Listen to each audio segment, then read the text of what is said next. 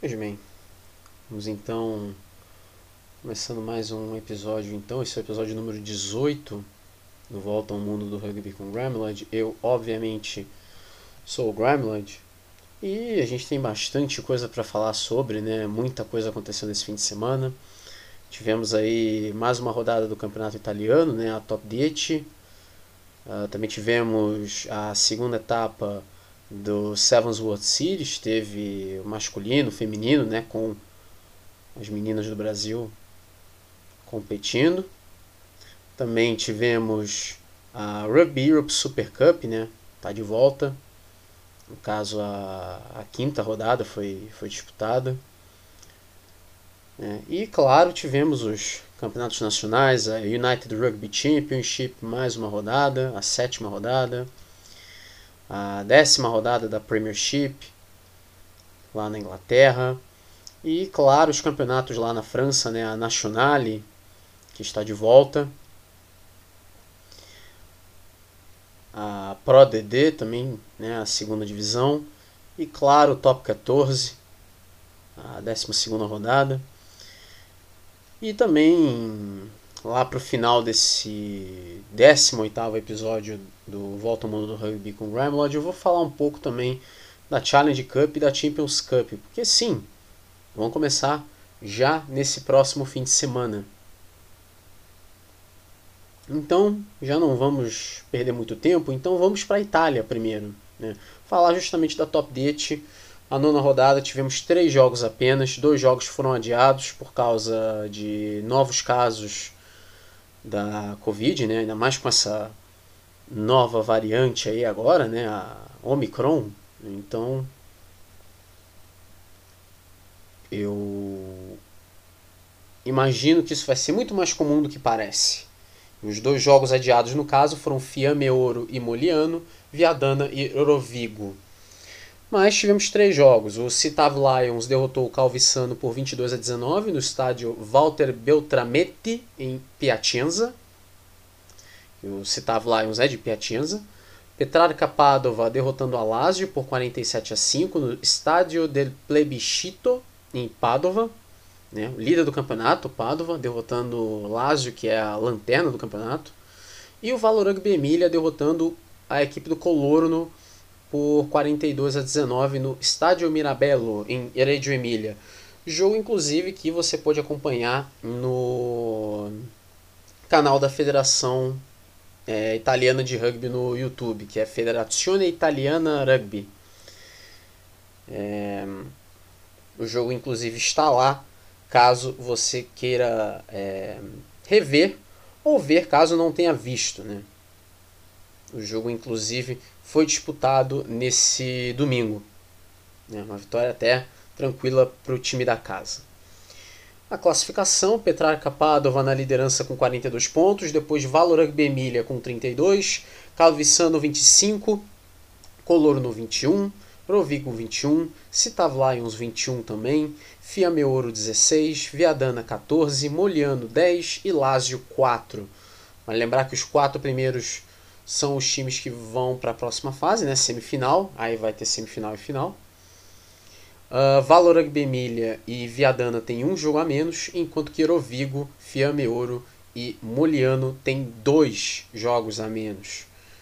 Uh, próxima rodada, os jogos são Citav Lions e Petrarca, em Piacenza, Valor Rugby e Lazio, em Reggio Emília, Fiamme Ouro e Calvissano, Rovigo e Moliano e Viadana e Colorno.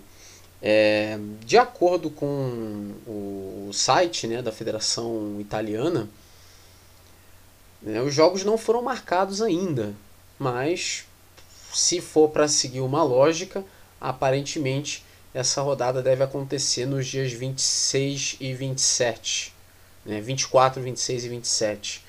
Mas eu não tenho tanta certeza disso não. A própria federação não confirmou os dias, então isso é uma coisa que a gente tem que ver nos próximos capítulos.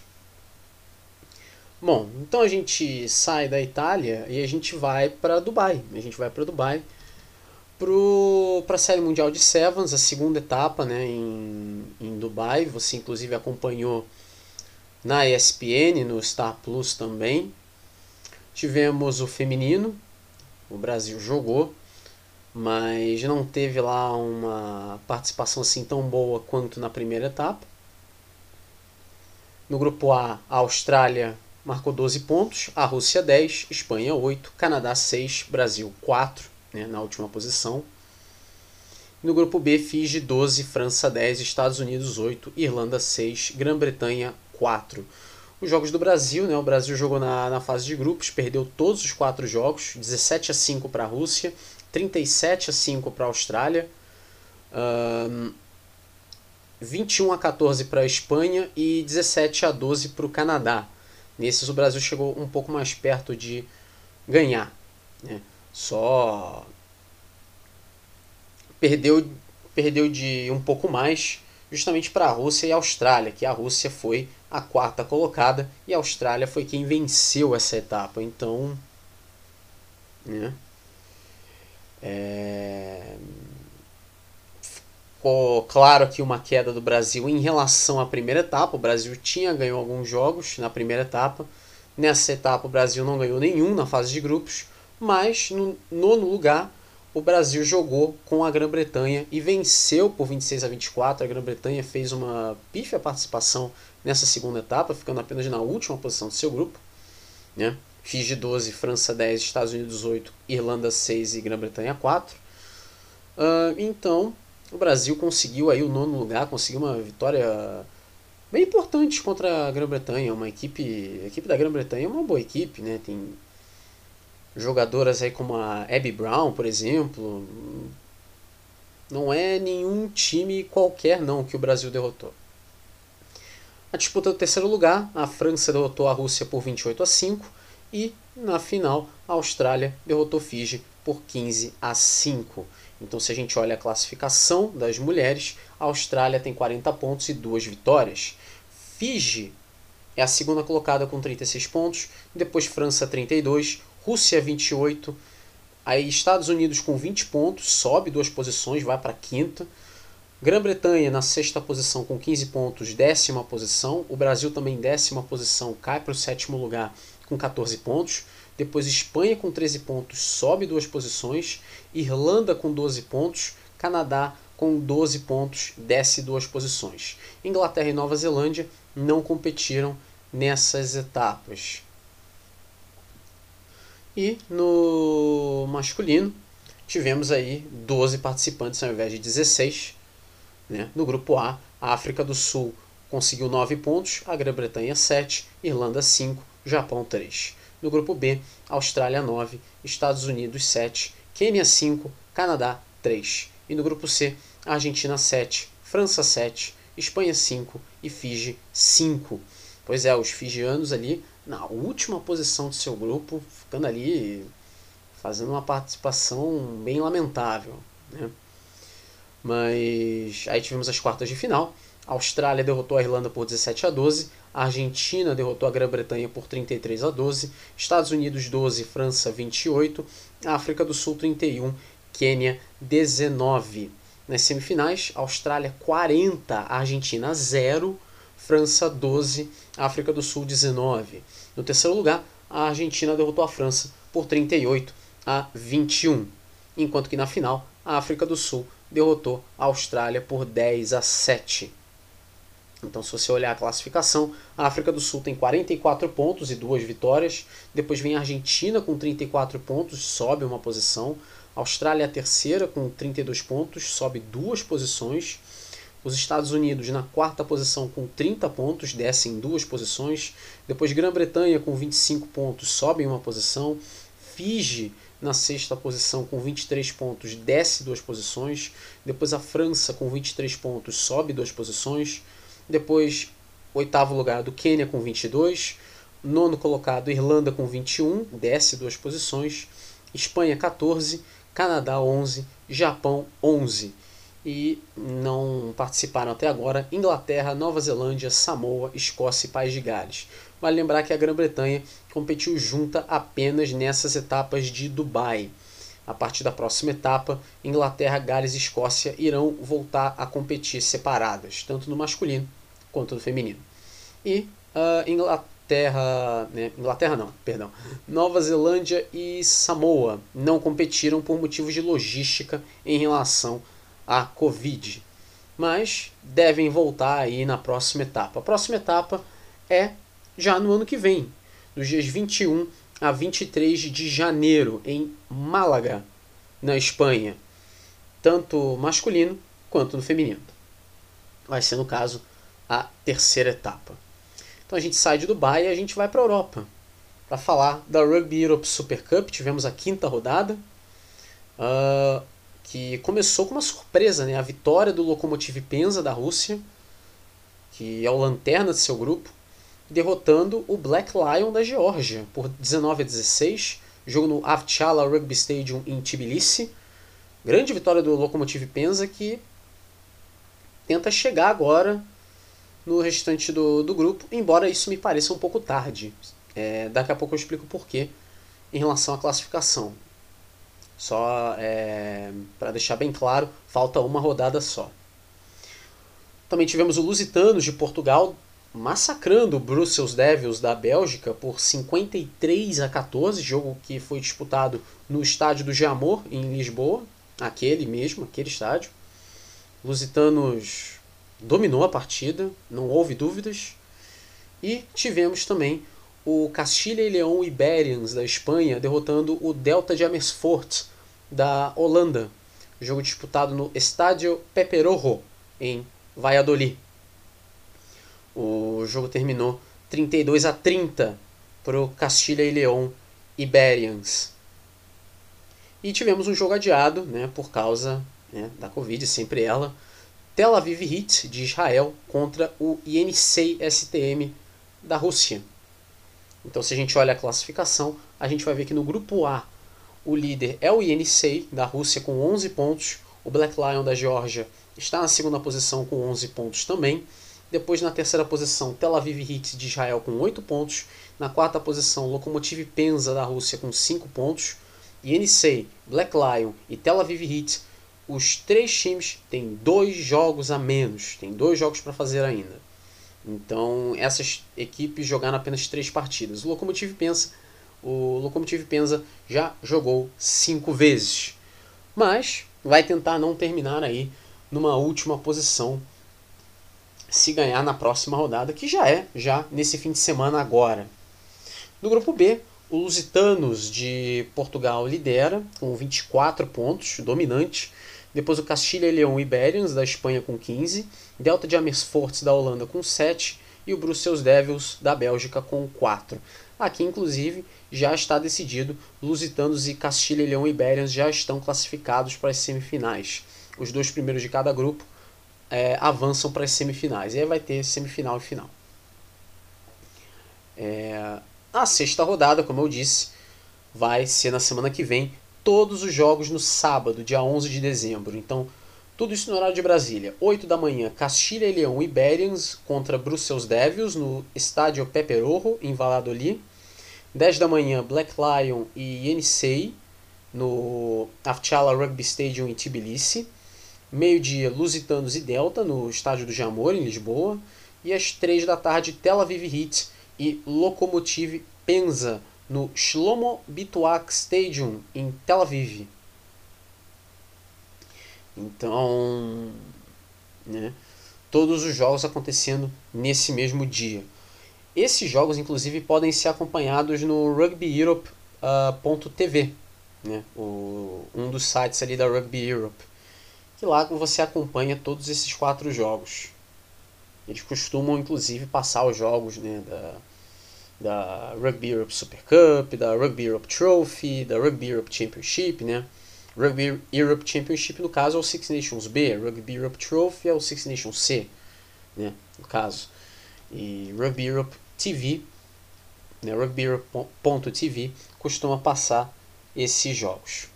E eu suponho que não vai ser diferente. Bom, então a gente fica na Europa, mas para falar do United Rugby Championship, a gente vai dar uma passada também pela África do Sul. É, no episódio anterior, na semana passada, eu falei dos jogos que iriam acontecer nessa rodada. E aí que tá, contar uma história bem engraçada para vocês. Eu gravo esse. Eu gravo Volta ao Mundo do Rugby com Grimelod sempre de madrugada, no, no domingo para segunda. Então aquela edição eu gravei por volta de duas da manhã. Gravei às duas da manhã. E aí eu terminei de gravar. Eis que na segunda-feira mesmo, às 10 da manhã, a United Rugby Championship havia confirmado que iria acontecer o, os jogos entre Sharks e Bulls e Stormers e Lions, ou seja, eles confirmaram os jogos depois que eu gravei o episódio 17, o episódio da semana passada, né? Para vocês verem, né? O pessoal realmente não me ajuda. Mas vamos lá então falar justamente dessa sétima rodada. O justamente, né, o Chelsea Sharks derrotando o Vodacom Bulls por 30 a 16. Jogo no Kings Park Stadium. O Sharks conseguindo aí uma importante vitória que tira a equipe das últimas posições. E o Bulls fica lá para trás mais uma vez né? Continua lá para trás, continua na penúltima posição. O Sharks com essa vitória vai subindo, né? Aí para a 12 posição. Né? Mas claro, daqui a pouco eu vou estar falando aí da classificação. O Edinburgh da Escócia derrotou o Benetton por 24 a 10, jogo no The Dam Health Stadium em Edinburgh. Uh, também tivemos o Leinster derrotando o Connacht por 47 a 19 no RDS Arena em Dublin. Vitória dominante do Leinster, acho que não, não houve dúvidas aqui. E né, depois da derrota contra o Ulster, né, então o Leinster estava disposto a recuperar o tempo perdido. A, né. Aliás, depois de tudo isso, o Leinster não perdeu a liderança. O Leinster ainda é o líder. Falando no Ulster, conseguiu derrotar o Leinster na semana passada. E aí, nesse fim de semana, jogou com o Ospreys lá no Liberty Stadium em Swansea. E adivinha, o Ulster se deu mal. Perdeu de 19 a 13. Stephen Myler bastante decisivo. É, sempre muito afiado Stephen Myler. É um excelente chutador, inclusive. O jogador do camisa 10 do Ospreys. O DHL Stormers derrotou, derrotou não, foi derrotado pelo Emirates Lions 37 a 19, né? Foi induzido ao erro aqui pelo placar aqui, mas foi 37 a 19 para o Emirates Lions derrotando o DHL Stormers, jogo no DHL Stadium em Cape Town. E boa vitória do Emirates Lions, que também começa a tentar sair dali de baixo né, na classificação, vai para a décima posição, é o melhor time sul-africano no momento, se você olhar a classificação, é claro. E foi uma vitória que veio numa excelente hora. E claro, o Glasgow Warriors derrotando o Dragons por 33 a 14 Jogo disputado no Scottstown Stadium em Glasgow. Também uma vitória muito importante para o Glasgow Warriors. E a fase do Dragons é lamentável. É o pior time. Né? Se você desconsiderar ali é, os sul-africanos e se você desconsiderar o, a equipe do Zebre, que acabou não jogando nesse fim de semana, o Dragons é a pior equipe né, muito atrás do, do restante. Para vocês terem uma ideia, né? Tá, o Scarlets é o 11 com 11 pontos, mas o Dragons agora é o 13, tem 9 pontos. O Dragons caiu duas posições. O Scarlets né, perdeu uma posição, mas o Scarlets não jogou nessa rodada. Né? A gente pode até é, dar o benefício da dúvida para os Scarlets. Né? Os Scarlets que acabou ficando na África do Sul, né, junto com o Zebre, já que as duas equipes não tinham conseguido voltar naquela ocasião. Né? O Munster também não. Né? O Munster seria uma dessas equipes também que jogaria com as equipes sul-africanas. O Cardiff, no caso, era a outra equipe. Só que eventualmente foi tudo realinhado. Né? Então as equipes sul-africanas se enfrentaram. Bom, então se a gente olhar a classificação, o Leinster é o líder com 29 pontos. O segundo colocado é o Edinburgh com 28, sobe uma posição. Ulster é o terceiro com 25, décima posição. Na quarta posição, o Ospreys com 21, sobe uma posição. O quinto colocado é o Glasgow Warriors com 21 pontos e sobe duas posições. O Munster é o sexto colocado com 19 pontos e desce duas posições. Depois o Connacht com 16 pontos e décima posição. O Benetton é o oitavo com 16. Depois Cardiff com 14. Emirates Lions com 11, sobe 3 posições. Scarlets, o 11 com 11 pontos, décima posição. Décimo segundo é o Chelsea Sharks com 9 pontos, sobe duas posições. 13 terceiro é o Dragons com 9 pontos e desce duas posições. Na 14 posição, DHL Stormers com 7 pontos e desce duas posições. Uh, a 15 posição é do Vodacom Bulls com 5 pontos. E na última posição, o Zebre Parma com apenas 1. Uh, Munster, Cardiff, Lions, Scarlets Sharks, Stormers, Bulls e Zebre têm dois jogos a menos. Então é uma tabela cheia de asteriscos aqui. Mas a United Rugby Championship afirma que, apesar de todos esses, esses problemas, né, né? Vale lembrar que, inclusive, essa variante Omicron, um dos primeiros lugares assim que ficou em evidência foi justamente na África do Sul. Então é, é um timing muito ruim para a United Rugby Championship, mas a United Rugby Championship afirma que vai conseguir fazer esse campeonato, vai conseguir terminar esse campeonato, vai conseguir com que todas as equipes joguem todas as partidas que tem que disputar nesse campeonato. Então, se eles estão botando confiança, né? Se eles estão falando para confiar, então vamos dar o braço a torcer então, vamos ver o que acontece. A próxima rodada não é nessa semana que vem agora, por causa dos campeonatos europeus, que vão começar já nessa semana, a Challenge Cup e a Champions Cup. Eu não vou falar sobre isso agora, eu vou falar sobre isso depois. A próxima rodada é no final do ano. Ela começa na sexta-feira, no dia 24 de dezembro, às 10 da manhã, Zebre Parma e Benetton, no estádio Sérgio Lanfranchi, em Parma, se enfrentam na véspera de Natal. Né? 10 da manhã, esse jogo. No domingo, no dia 26, né, no dia 26 de dezembro, Boxing Day, né, que é chamado, no dia 26, meio-dia, Cardiff e Scarlets, no Cardiff Arms Park, dois jogos às 2h15, Ulster e Connacht, no Kingspan Stadium, em Belfast, Ospreys e Dragons no Liberty Stadium em Swansea e às 4h35 Munster e Leinster no Thomond Park em Limerick.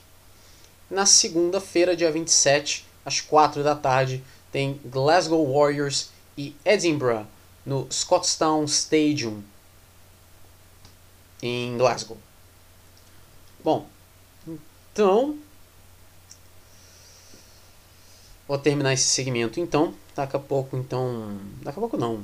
Vou começar imediatamente já. O segmento 2 e. Acho que hoje eu vou fazer três segmentos, talvez. Tem muita coisa para falar sobre. Tem a Premiership, tem a Nationale, tem a Pro D2, tem o Top 14, tem ainda para falar também é, da Challenge Cup e da Champions Cup. Tem bastante coisa para falar. Então, é. Hoje até vai ser um episódio até bem longo. Vai ser mais longo que o da semana passada. Isso eu já posso garantir.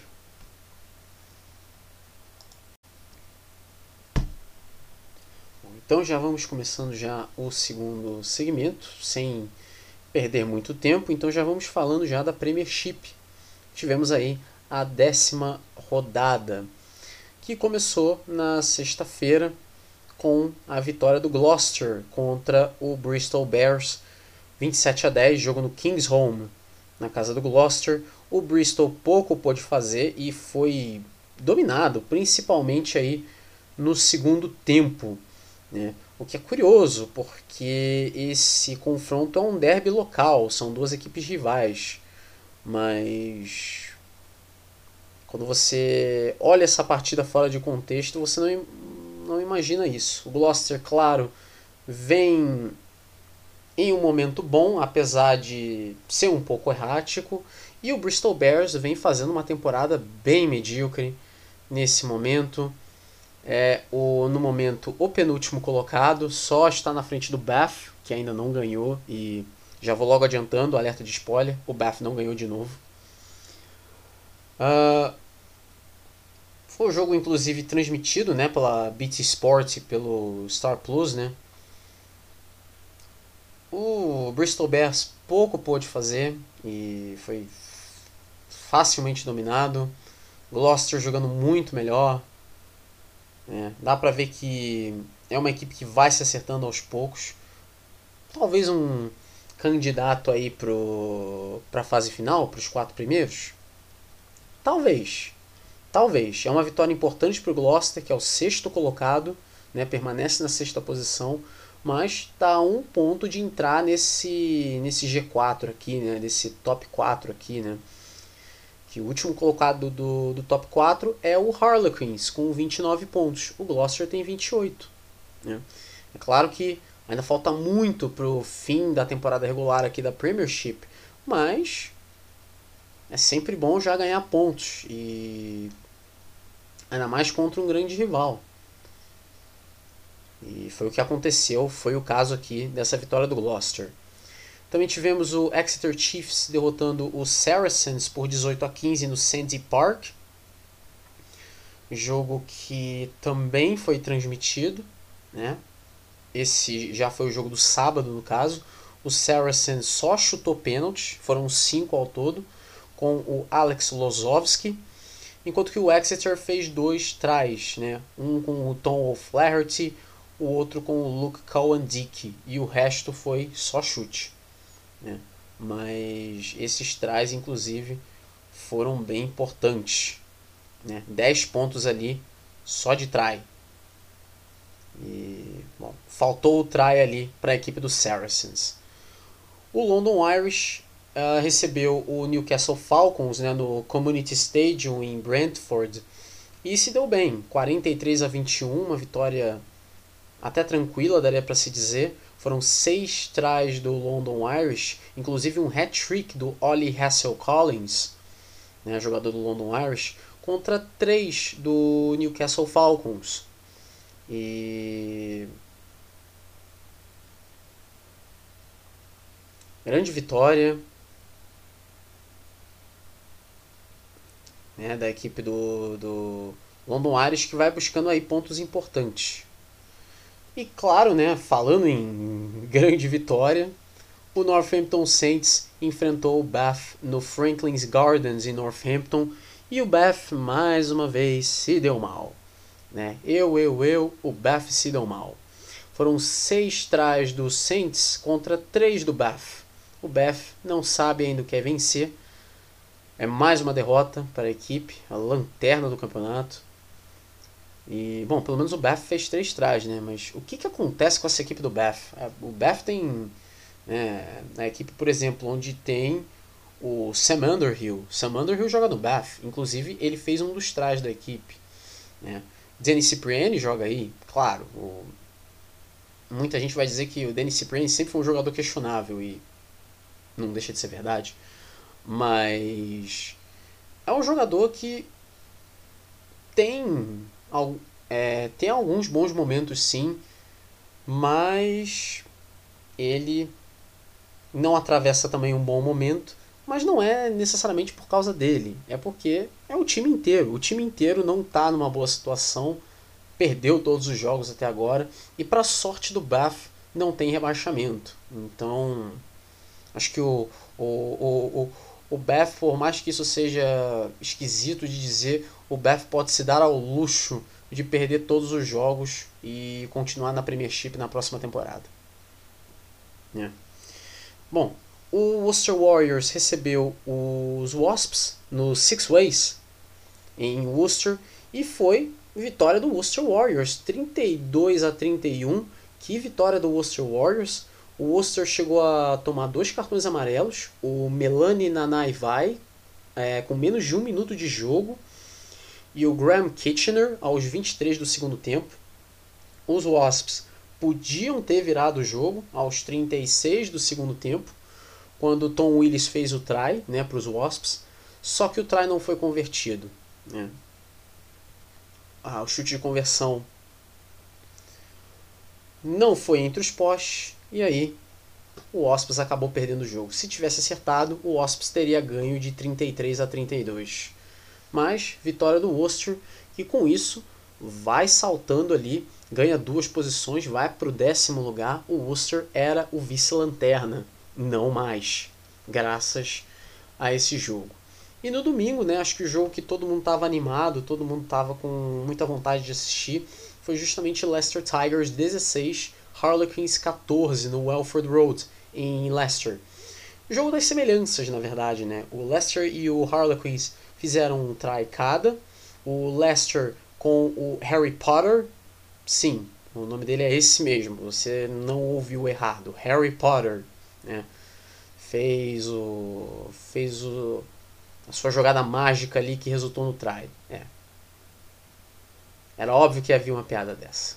Bruts enquanto que o Harlequins fez o try com o Lewis Lineag. Né? Então cada equipe fez um try. O Leicester e o Harlequins eles acertaram três pênaltis.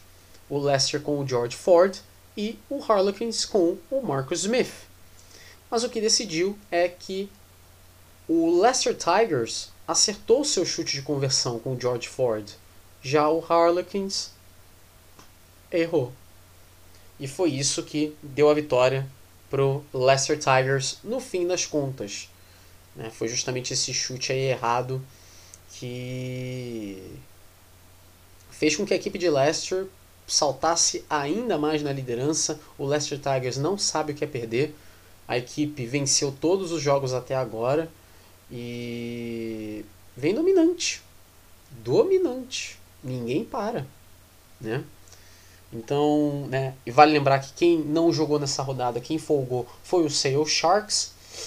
A classificação, inclusive, se você olhar a classificação, o líder é o Leicester Tigers com 41, o Saracens tem 32, o Northampton Saints tem 30 e sobe uma posição, o Harlequins tem 29, décima posição.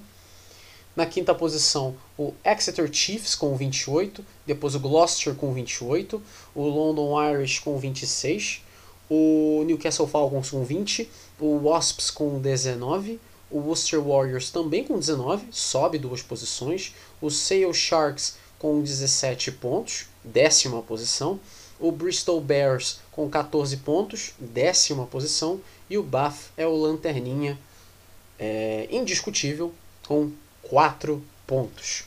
Jogaram 10 jogos ao todo Exeter Chiefs, London Irish e Worcester Warriors. Jogaram 9 jogos, Leicester Tigers, Saracens, Northampton Saints, Harlequins, Gloucester, Newcastle Falcons, Wasps, Sale Sharks, Bristol Bears e Bath. A próxima rodada, mesma coisa da United Rugby Championship. A próxima rodada é só no final do ano, por causa dos campeonatos europeus. Então, domingo, dia 26 de dezembro, Boxing Day, 11 da manhã, Bristol Bears e Leicester Tigers no Ashton Gate. Meio-dia, Newcastle Falcons e Sale Sharks no Kingston Park. Também meio-dia, Saracens e Worcester Warriors no StoneX Stadium. Também meio-dia, Wasps e London Irish na Coventry Arena. Uma e meia da tarde, Bath e Gloucester no Recreation Ground. E na segunda-feira, no dia 27 de dezembro, duas da tarde, Harlequins e Northampton Saints no Twickenham. De acordo com o site da Premiership, o jogo vai ser no Twickenham, não no Twickenham Stoop. Né? Não sei se foi um erro de digitação do site da, da, da Premiership, né? Ou se é isso mesmo, mas é o que aparenta, o jogo vai ser no Twickenham. Né? Quem folga, quem não joga nessa rodada é o Exeter Chiefs. Como eu falo sempre, a Premiership ela é transmitida pela BT Sport lá na Inglaterra e aqui ela é transmitida pelos canais ESPN, mas é, a ESPN só transmite a final e de vez em quando transmite é, uma semifinal, né? É muito raro a ESPN passar as semifinais da Premiership, mas de vez em quando ela passa uma. Então, o que, que acontece? O restante do campeonato, quem passa é o Star Plus. E aqui nesse caso, nessa rodada, não vai ser diferente. São três jogos que a BT Sport vai transmitir e esses jogos são transmitidos pelo Star Plus também. Esses jogos são no domingo, dia 26 de dezembro, 11 da manhã, Bristol Bears e Leicester Tigers no Ashton Gate. Uma e meia da tarde, Bath e Gloucester no Recreation Ground. E na segunda-feira, dia 27 de dezembro, duas da tarde, Harlequins e Northampton Saints em Twickenham. Inclusive, são jogos interessantes, né? Falar um pouco aqui da, da, da rodada, aqui rapidamente. Né? O Bristol Bears enfrenta o Leicester Tigers. Né? O Bristol Bears é o vice-lanterna, enfrenta o líder indiscutível do campeonato, o Leicester Tigers, já abriu 9 pontos de vantagem para os Saracens. Né? O Newcastle Falcons enfrenta o Sale Sharks, duelo de duas equipes ali na parte de baixo da tabela. O Newcastle Falcons está ali no meio do bolo ali, é o oitavo colocado. O Sale Sharks é o décimo primeiro, é o antepenúltimo. O Saracens enfrenta o Worcester Warriors, o Worcester Warriors que vem cheio de moral depois dessa vitória contra os Wasps. O Worcester Warriors é o décimo colocado, o Saracens é o vice-líder. Os Wasps enfrentam a equipe do London Irish. Wasps é o nono colocado, o London Irish é o sétimo. É um confronto praticamente direto ali, né? não em relação aos pontos, mas em relação às posições. O London Irish tem 26 pontos, o Wasps tem 19. Uh, ah, também um outro jogo também, Bath e Gloucester, né? O Gloucester é o sexto colocado. O Gloucester quer ganhar esse jogo para né, tentar entrar no top 4. Claro, teria que torcer para reveses aí de Exeter Chiefs, né? Perdão, reveses de North, é, Northampton Saints, né? Ou Harlequins, né? Já que Northampton Saints e Harlequins jogam entre si e o Exeter Chiefs não joga, o Exeter Chiefs folga, né? Então vai ter que torcer aqui para uma derrota de ou Harlequins ou Northampton Saints. Ganhando do Bath, o Gloucester entra. Né? Então, mas claro, o Gloucester tem que ganhar, o que não me parece difícil, visto a atual fase do Bath, que é deplorável. O Bath simplesmente não ganha. Né? E claro, Harlequins e Northampton Saints é o terceiro contra o quarto colocado, confronto direto. Esse vai ser o jogo da rodada, jogo disputado na segunda-feira. Né?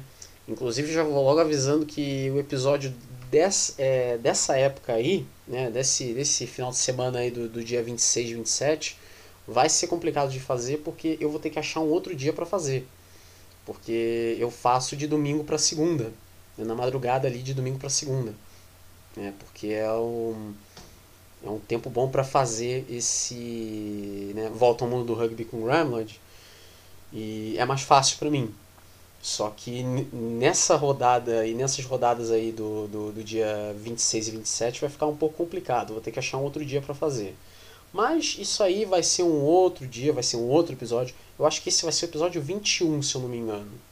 É, se as minhas contas não estão erradas. Eu acho que vai ser o episódio 21. Mas quando chegar lá no episódio 21, eu falo melhor isso, vou poder pensar melhor isso, quando eu vou conseguir gravar esse episódio 21. Mas não vai ser é, no dia que eu costumo gravar. Né? Vai, eu vou ter que achar um plano B aqui. Né? Porque vai ter jogo na segunda-feira. Não só da United Rugby Championship, a Premiership também e o Top 14. Bom, então a gente sai da Inglaterra e a gente vai justamente para a França. A gente vai para a França, mas não para o top 14 ainda. A gente vai para a Nationale, a terceira divisão. Nós tivemos aí um total de seis jogos. O Chambéry recebeu o Massy no estado Magertois, O Maci ganhou o jogo por 9 a 3. O Maci permanece na liderança. Inclusive, era um confronto direto, o primeiro contra o segundo. Excelente vitória aí. O Maci então vai se isolando na ponta. Mas vale lembrar que não é só um torneio de pontos corridos, tem mata-mata, depois eu explico. O Surrene recebeu o Dijon no estádio Jean Moulin e se deu bem, 29 a 28, confronto apertado, mas é uma vitória importante para o Surrene. Né, e é um resultado muito ruim para o Dijon, que permanece na zona de rebaixamento. O Dax derrotou o Nice por 22 a 6 no estádio Maurice Boyot. É uma boa vitória para o Dax, que tenta chegar no top 6, né? Inclusive derrotou uma equipe que está no top 6, o Nice, que apesar da derrota, o Nice não saiu do top 6 ainda. Uh, tivemos o Blagnac derrotando o Bourgoin-Jalliot por 12 a 11 no estado Ernest Argelet. O Blagnac ali no meio da tabela, né, o nono colocado. Enquanto que o Bourgoin-Jalliot é o décimo segundo, é o último time antes da zona de rebaixamento. Né? Acabou perdendo uma posição por causa da vitória do Obená, que daqui a pouco eu vou falar sobre. O Albi recebeu o Soyongulam no estádio municipal da Albi e se deu mal. O Soyongulam não teve lá tantas dificuldades para despachar o Albi, 30 a 10, grande vitória da, do Soyongulam, que sobe agora para a quarta posição. Era um confronto direto, inclusive, era o quarto contra o quinto. E as duas equipes continuam nessas posições, a diferença é que trocaram seus papéis. Né? Continua ali quarto em quinto, só que agora o quarto é o Soyongulam o quinto agora é o Albi. É, até a rodada anterior era o contrário. E a rodada se encerrou com a vitória do Aubenas sobre o Union Cognac Saint-Jean d'Angely, 28 a 6 no stade Georges Marcron. Com essa vitória, o Aubenas inclusive passou o Bourgogne-Jalliot e com essa derrota, o Union Cognac é o lanterna ainda. É, a rodada teve um jogo adiado, que foi Valence Romain e Tarbes. É. E esse confronto, obviamente, vai ser remarcado para um outro dia. Mas eu suponho que esse jogo vai acontecer só no ano que vem. Né? Mas eu não tenho lá muita certeza disso não. Né? O que dá para ter certeza é que esse confronto vai ser remarcado para um outro dia. Então a gente olha a classificação aqui. O Maci é o líder do campeonato com 42 pontos. Depois o Chambéry com 35. O Valence Roman tem 33. Soyongulam tem 32, sobe uma posição. O Albi tem 32 também, mas décima posição. Nice tem 26. Surrene tem 26. O Dax é o oitavo com 24, sobe uma posição. Depois o Blagnac com 24, sobe uma posição. O Tarbes tem 22 e desce duas posições. O Aubenas é, com 18 pontos sobe uma posição. O Bourgogne-Jalliot tem 15 pontos e décima posição. E aí na zona de rebaixamento, o 13 terceiro, Dijon, 14. E o 14 quarto, o último colocado, União Cognac Saint-Jean d'Angely, com 13 pontos. Uh, Valence Romain e Tarbes têm um jogo a menos, enquanto que o Bourgogne-Jalliot, né, como eu já tenho informado já há alguns episódios, perdeu dois pontos ao escalar um jogador irregular contra o Tarbes. Né. É, é, claro que eu sempre falo esse asterisco aqui em relação ao Bourgoin, mas é sempre bom reforçar isso aqui. Né? E o sistema aqui de, de, de, classificação aqui é bem simples, né? É, os dois primeiros vão para as semifinais, né? Por enquanto são Maci e Chambéry, enquanto que do terceiro ao sexto disputam playoffs né, disputam repescagem ali, uma espécie de repescagem, playoff ali, entre eles mesmos. E aí os vencedores, né, como uma espécie de semifinal. A semifinal da semifinal, digamos assim, embora isso pareça bem estranho. Uh, por enquanto esses times são Valence Romain, Soyongulam, Albi e Nice. Os vencedores desses playoffs vão enfrentar os semifinalistas. E aí vai ter semifinal e final os finalistas, quem for para a final, sobe para a Pro D2, que é a segunda divisão. É, indo lá para baixo, no caso, o 13 e 14, eles são rebaixados diretos para a quarta divisão, que é a Federale. Né? No caso, é o Dijon e o Union Cognac Saint-Jean d'Angely. Esses são os times, por enquanto, que estão caindo. Mas, claro, vai ter muito campeonato ainda pela frente. É, a gente nem chegou no fim do primeiro turno ainda. Vai ser a 12 rodada agora, nessa semana. Né? Porque, claro, é, os campeonatos de elite eles vão parar, mas as divisões de acesso não vão parar, elas vão continuar. E tem rodada nesse fim de semana. Na sexta-feira, no dia 10 de dezembro, já começa, 4 da tarde, Soyongulam e Obená no Stade Shanzi. O Soyongulam é o quarto colocado, o Obená é o décimo primeiro. O Soyongulam que começou muito mal a temporada, né, depois foi se recuperando e agora vem numa, numa arrancada é, muito boa. E o Soyongulam quer manter isso. E numa dessas até, dependendo aí, se o Valence Roman perder o seu jogo, se o Chambéry perder o seu jogo, se o Sr. ganhar, pode ir para a segunda posição. Né? A equipe roxinilda aí, né? que a equipe joga de roxo e branco, pode ir para a segunda posição. E vale lembrar que o segundo lugar dá a vaga automaticamente para as semifinais. Né? Claro que o campeonato está longe do final, mas é sempre importante já chegar ali nas posições altas o quanto antes, para não ficar difícil depois, porque né, não consigo fazer na hora, é, não teve muitas rodadas para fazer, aí, aí, quer fazer faltando duas rodadas para final, aí fica complicado. Né? Mas se depender de derrotas aí do Valence Romain e do Chambéry, o Soyangulan pode ir para a segunda posição. Né? Se vencer o Obená. O Obená, se vencer, né, pode permanecer no 11 lugar, a não ser que ganhe de ponto bônus, né, que aí passaria o Tarb se o Tarb perder, né, se o Tarb perder o seu jogo. No sábado, no dia 11, né, é, vale lembrar, Soyongulam e Obená é no estádio Shanzi, que é a casa do Soyongulam, né, é um estádio bem acanhadinho lá, se eu não me engano, é um estádio para 6 mil pessoas, se eu não me engano, 7 mil pessoas.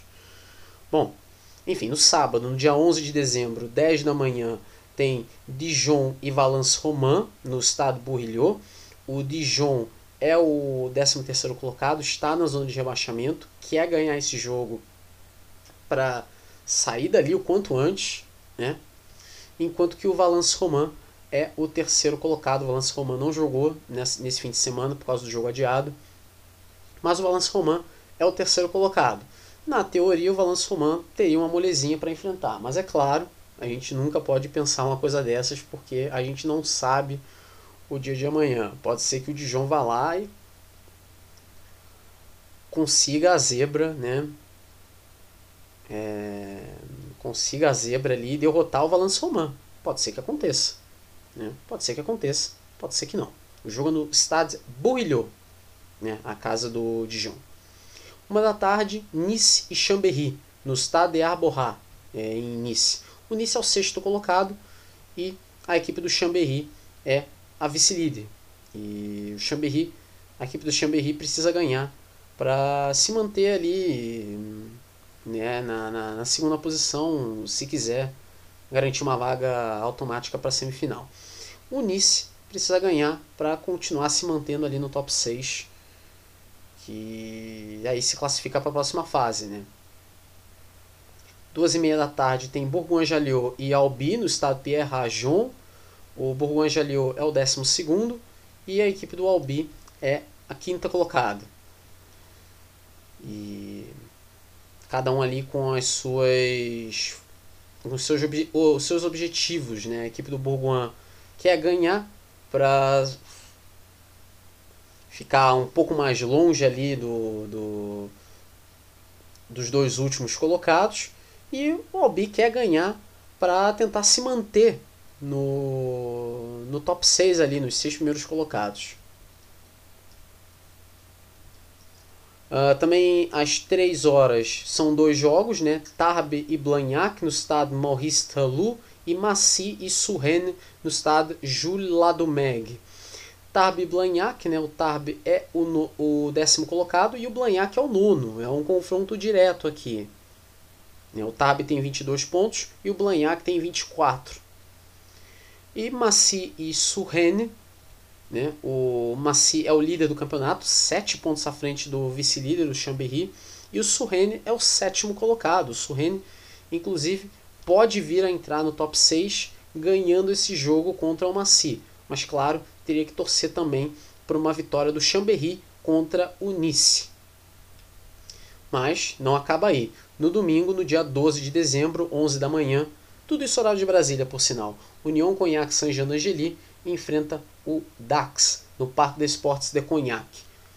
O União Cognac Saint-Jean d'Angely é o lanterna, né? E quer ganhar para sair da lanterna o quanto antes, enquanto que o Dax é o oitavo colocado com 24 pontos. O Dax, inclusive, pode vir a entrar no top 6 caso ganhe, mas claro, teria que torcer por derrotas de Nice e Surrene. É, pode vir a acontecer, pode vir a acontecer que o Dax entre no no top 6. Bom, então vamos lá então para terminar esse segundo segmento a gente vai falar da ProDD, né? que aí no terceiro segmento eu falo do top 14 e dos campeonatos europeus que vão começar na semana que vem. Na ProDD tivemos aí a 13 terceira rodada que começou com Juan Normandie 10, Nevers 23 no estado Robert de Auchon. Jogo dominado pelo Nevers. O Nevers jogou fora de casa, mas se sentiu em casa, né? Parecia que o jogo era no estado do Pré-Fleury, que é a casa do Nevers, mas o jogo foi no estado Robert de Auchon, né? a casa do Juan Normandie. O Juan Normandie não teve a menor chance. É, Carcassonne 24, Béziers 18 no estado Albert Domecq. Jogo marcado por muita indisciplina. O Carcassonne chutou quatro pênaltis, né? acertou quatro pênaltis. O Bezier acertou seis pênaltis. Né? Os 18 pontos do Bezier foram apenas de penalidades, por sinal. Também tivemos o Oyonnax 32, o Rilac 15 no estádio Charles Mathon. Né? Uh, esses dois primeiros jogos, inclusive Juan Normandie Nevers e Carcassonne Berzier, esses jogos foram na quinta-feira. Né? Aí começando a rodada é, da sexta-feira, Oyonnax e Orillac, 32 a 15 para o Oyonnax. Montemarçan 32, Provence 13 no estado André Egui Boniface. Montemarçan consegue o ponto bônus. Jogo dominado pelo Montemarçan, que marcou 4 trás contra 1 do Provence. Né? Ponto bônus lá na França é. Ponto bônus ofensivo é por diferença de 3 trás, não é 4 trás, é diferença de 3 trás. E aqui foi o caso, né? 4 a 1 no caso. E Montemarçan continua como líder da, da Pro DD e venceu com autoridade aqui a equipe do Provence. Também tivemos o Bourg-en-Bresse contra o Bayonne no estado Marcel Vercher. Bourg-en-Bresse recebeu o Bayonne e se deu muito mal. Perdeu de 24 a 3. O Bayonne chegou a estar ganhando aí de 12 a 0 quando o Bourg-en-Bresse acertou um pênalti. E a partir daí só deu o Bayonne de novo. O Bayonne se sentiu ali no estádio Jean Daugé, né, que é a sua casa. Né, mas o jogo foi do estado Marcel Varcher. O Vane empatou com o Narbonne em 13 a 13 no estado de La Rabine. Jogo dramático esse. O Vane ganhava o jogo até os 41 do segundo tempo, quando teve um pênalti a favor do Narbonne. E aí o Jorri Pialot acertou o pênalti empatando o jogo, inacreditável, né, a amarelada do Vane. Né, e um resultado importante para o Narbonne. O Narbonne não ganha, mas também não perde e ganha pontos e não fica tão longe dos times que estão à sua frente. Vale lembrar que o Narbonne é o lanterna do campeonato. Lógico, alguns times já estão se isolando já do Narbonne nessa altura, mas esse empate foi sim com sabor de vitória. Né? E com sabor de derrota para o Vani, né? porque o Vani está ali embaixo, não na zona de rebaixamento, mas o Vani perdeu posição, porque aconteceu uma certa coisa que daqui a pouco eu vou explicar o que foi. Mas antes, falar de um outro empate também que teve, o Montalban enfrentou o Grenoble no estado de Sapiac, 25 a 25. Montalban ganhava de 25 a 18 até os 33 do segundo tempo, quando o Correntan Glenat fez um try que depois foi convertido por ele mesmo para empatar esse jogo. Então, um resultado muito importante para o Grenoble. Montalban mais uma vez dando mole. Montalban que está no top 6, mas vai dando mole, repetidos moles. Né? Mas, para sua sorte, os times que estão fora do top 6 estão muito longe do Montalban, né? que é o quinto colocado. Né? Mas não é sempre que dá para ter tanta gordura assim, tanta sorte assim em relação à pontuação. Uma hora essa gordura acaba, uma hora a sorte acaba. Né? O Carcassonne, no caso, é o sétimo colocado com 28 pontos. O Montalban é o quinto com 36, é uma diferença de 8 pontos. Mas, se continuar assim, né, vale lembrar que o Carcassonne ganhou nesse jogo, é, nessa rodada. Né? Então, é bom Montalban ficar de olho. E claro, né, o que eu me referia em relação a, ao jogo do Vani, né, por que, que o Vani perdeu. Né, quer dizer, o Vani não perdeu a posição, o Vani manteve a sua posição, 13 lugar, mas tem uma equipe que saiu finalmente da zona de rebaixamento e está muito perto de passar o Vani. Essa equipe é, claro, o Ajan. O Ajan ganhou de novo, ganhou de 18 a 8 do Colomier no estado Armandi o Ajan consegue aí sua terceira vitória. Todas elas, né? Todas as vitórias no estádio Armandi. Olha que curioso, né? Deve ter é, esse estádio deve ter alguma coisa, deve ter alguma, deve ter alguma mística ali dentro do estádio Armandi. É incrível. Três vitórias, todas elas lá. É, o Colomia chegou a estar tá ganhando de 8 a 3 até ali por volta de 20 minutos do segundo tempo, quando de repente o Ajan reagiu, partiu para cima e correu atrás do resultado ganhou 18 a 8. Que vitória do Ajan. Né? Jogo, inclusive, que foi transmitido pelo. Foi o canal Plus Sports, no caso, transmitiu esse jogo. Grande vitória. Grande vitória do Ajan, muito importante. O Ajan sai da zona de rebaixamento por causa dessa vitória e chega perto do Vani. Não só do Vani, mas do Grenoble também. Porque se a gente olhar a classificação, o Montemarçan ainda é o líder do campeonato, líder dominante do campeonato, com 52 pontos. O Yonax tem 46. Depois tem o Bayonne com 43, Colomier com 37, Montalban 36, Nevers 35. Aí na sétima posição, o Carcassonne tem 28. O Carcassonne subiu não uma, não duas, não três, mas quatro. Quatro posições. O Carcassonne subiu quatro posições. E do oitavo ao décimo primeiro, todos esses times de oitavo ao décimo primeiro, por consequência disso, caíram uma posição cada. Esses times são o Orillac com 27 pontos, o Povance também, o Bezier com 26 pontos e o Juan Normandie com 25. Depois o décimo segundo é o Grenoble com 23, depois o Vani também com 23, o Ajan com 20 pontos, sobe uma posição, sai da zona de rebaixamento e joga ali para a zona de rebaixamento o Bourg-en-Bresse, que agora tem 16 e décima posição. A lanterna é do Narbonne, que tem 13 pontos. E a próxima rodada já é nesse, nessa semana, jogos na quinta e na sexta-feira, na 14 rodada, dias 9 e 10. Né? Quinta-feira, dia 9, 4h45 da tarde, horário de Brasília, Grenoble e Montemarçan, no estado de Alpe. Esse jogo é transmitido pelo Canal Plus de Cale, né? Que é um, o Canal Plus ele é dividido em vários Canal Plus, né? Tem o Canal Plus Sports, Canal Plus de Cale, o Canal Plus principal e tem outros ainda, mas os canais que geralmente são usados para transmissões de, de, de, de rugby é, lá na França são geralmente esses três. Né? E o canal Plus Decali vai transmitir Grenoble e Montemarçan, né? o líder isolado do campeonato, vai visitar o Grenoble. Grenoble que precisa ganhar, né?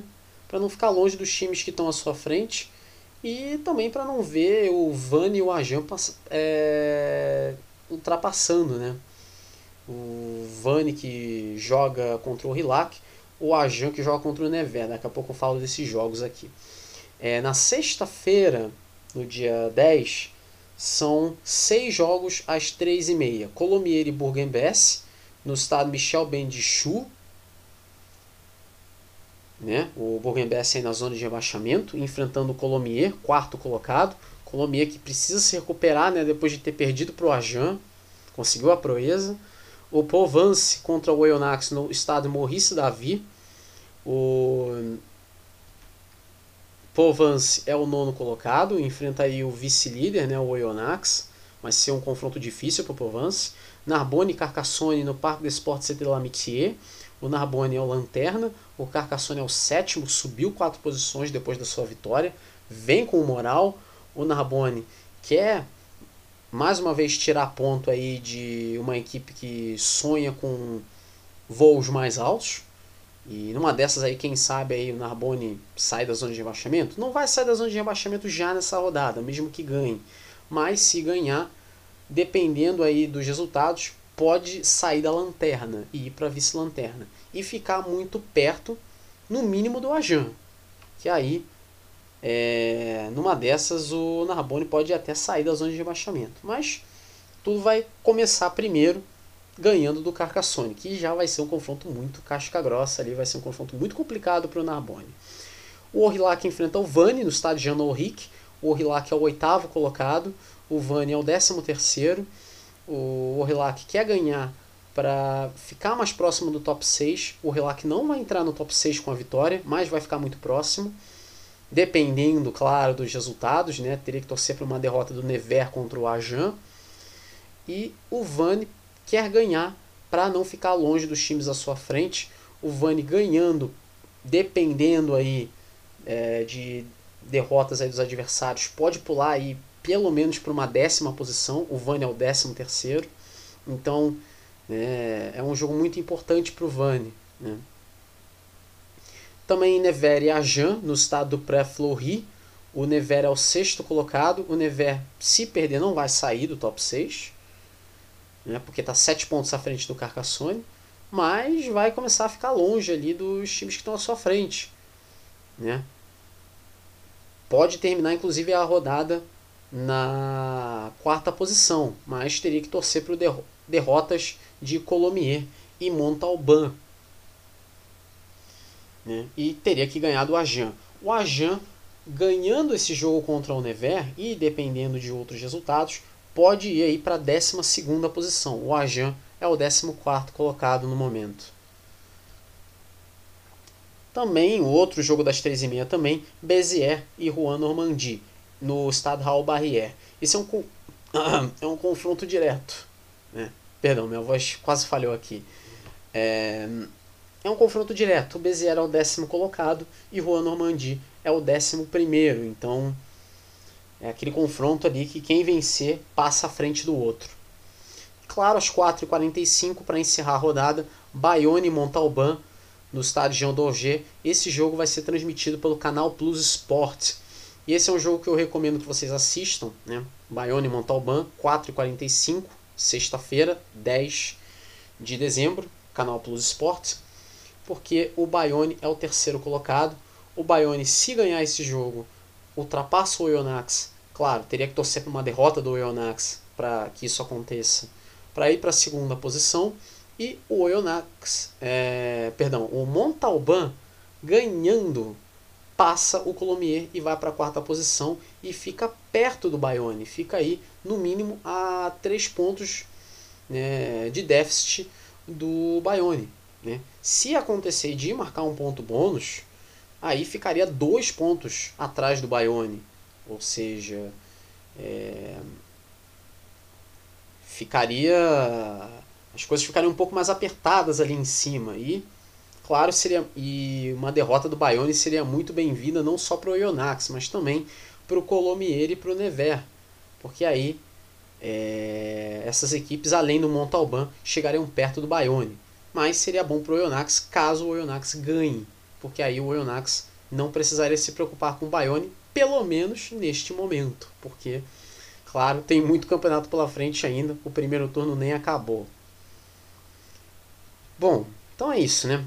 É, fim do segundo segmento aqui, então no terceiro eu vou falar do top 14 e dos campeonatos europeus que vão começar é, na semana que vem, beleza? Então, vamos começar esse terceiro segmento então.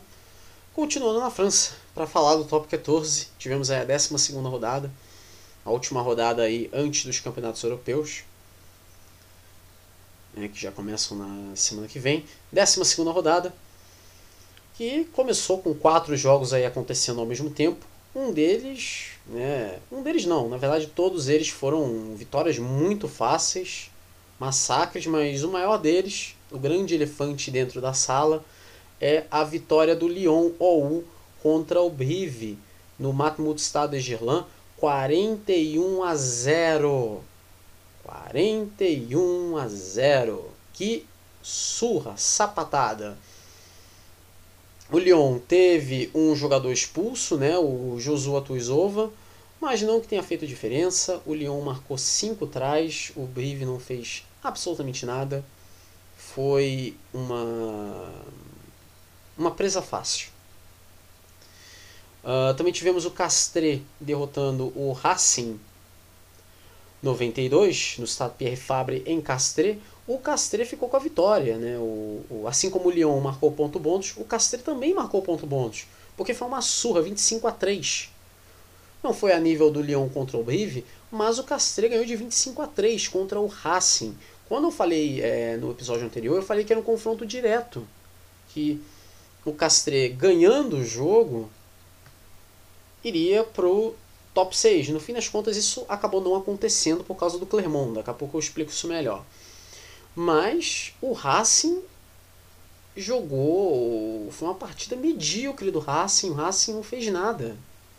Foi uma partida medíocre do Racing. O Castre conseguiu uma, uma vitória incrível, 25 a 3. O Castre não teve lá tantas dificuldades para derrotar a equipe do Racing que vitória muito importante para o Castre, né? E levanta a moral do time, né? Cada vez mais. Né? O Clermont recebeu o Biarritz no Parque des Sports Marcel Michelin e se deu bem. 39 a 11, uma surra, ponto bônus também para o Clermont. Jogo tranquilo para a equipe da casa, que marcou seis trás com direito a hat-trick de Hooker, né?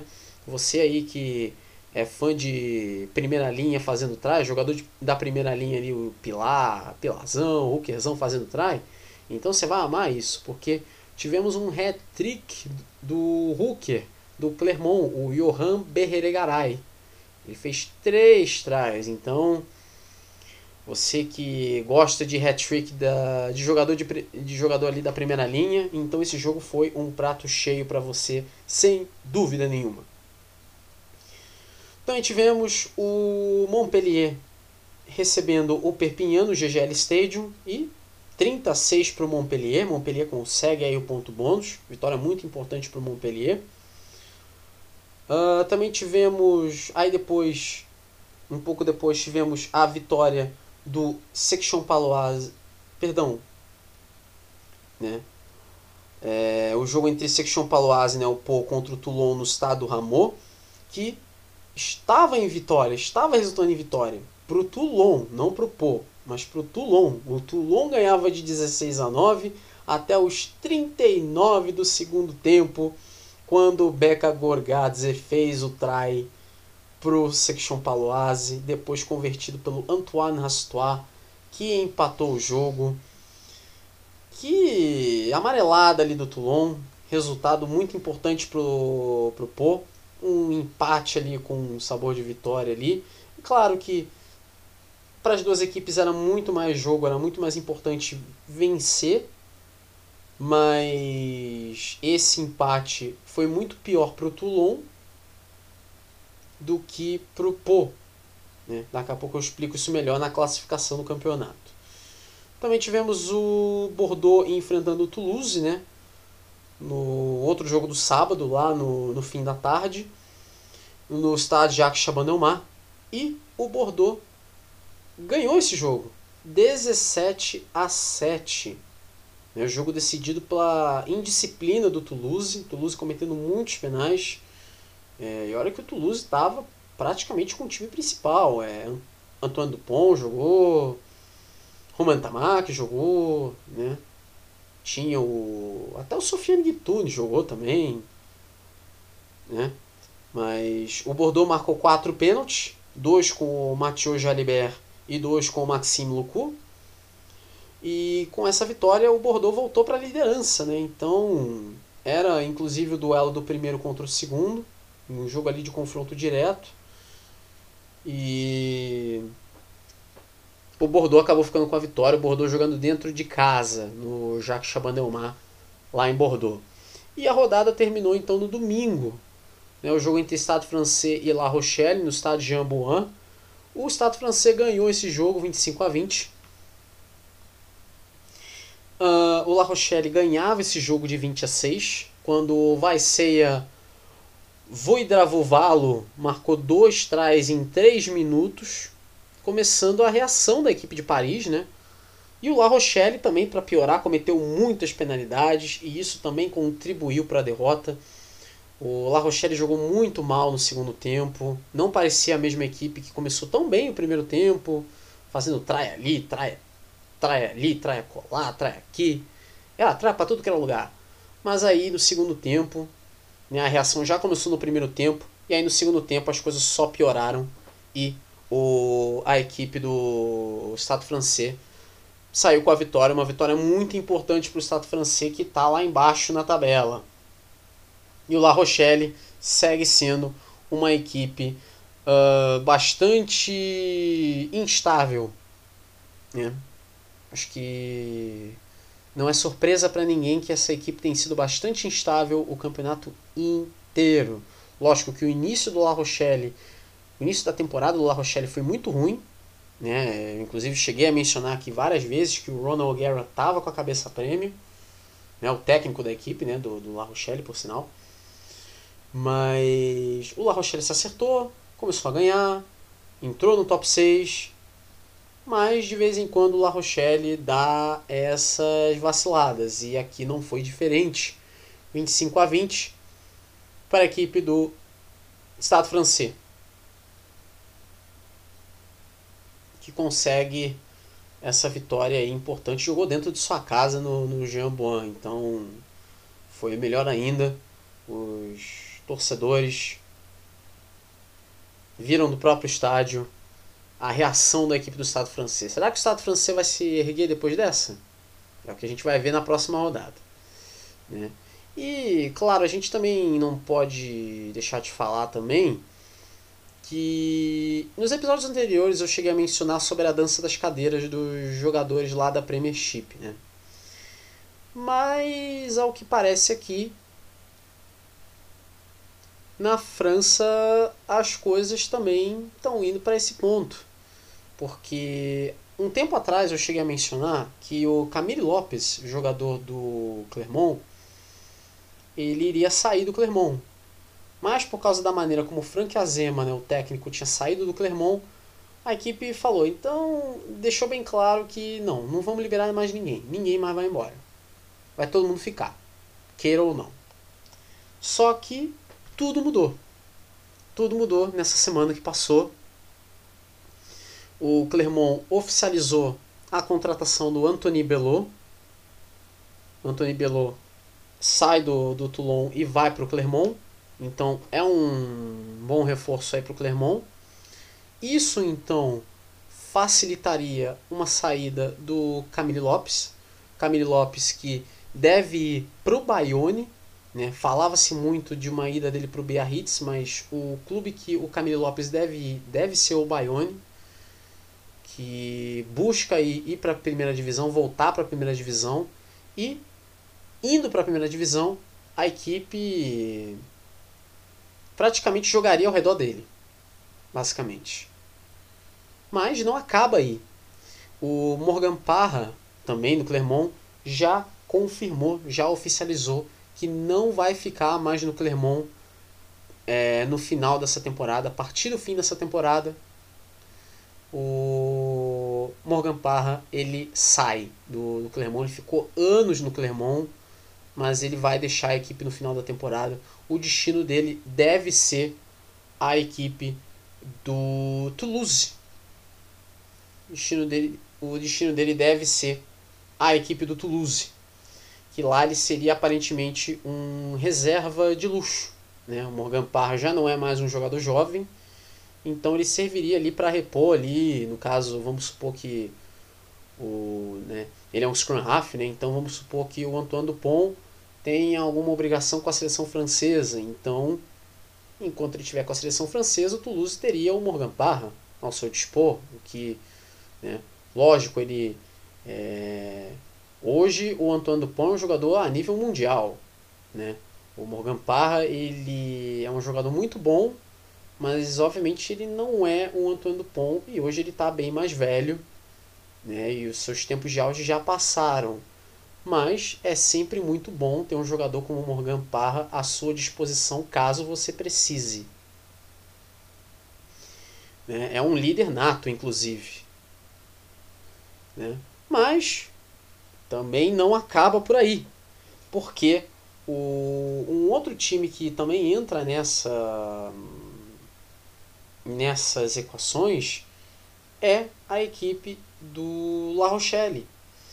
Porque, ao que parece, o Israel West deve deixar a equipe do La Rochelle ele estaria de saída. O possível destino dele seria o Toulon. Né? O Toulon, justamente o time do Anthony Belot, né? que vai para o Clermont.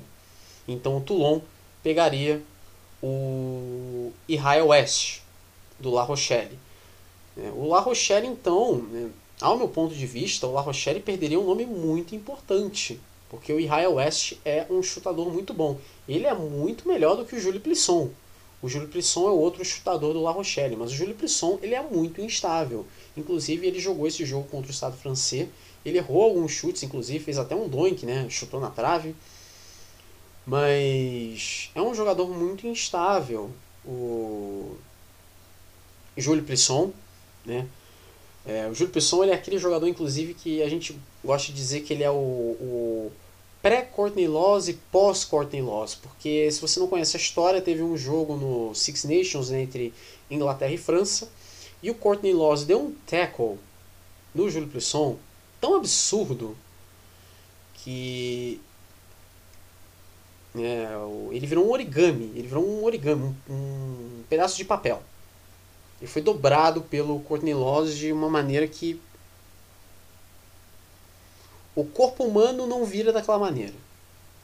Né? Ele pode não ter se quebrado todo ali, mas a carreira do Júlio Plisson começou a decair a partir dali. E desde então ele tem sido esse jogador cada vez mais questionável.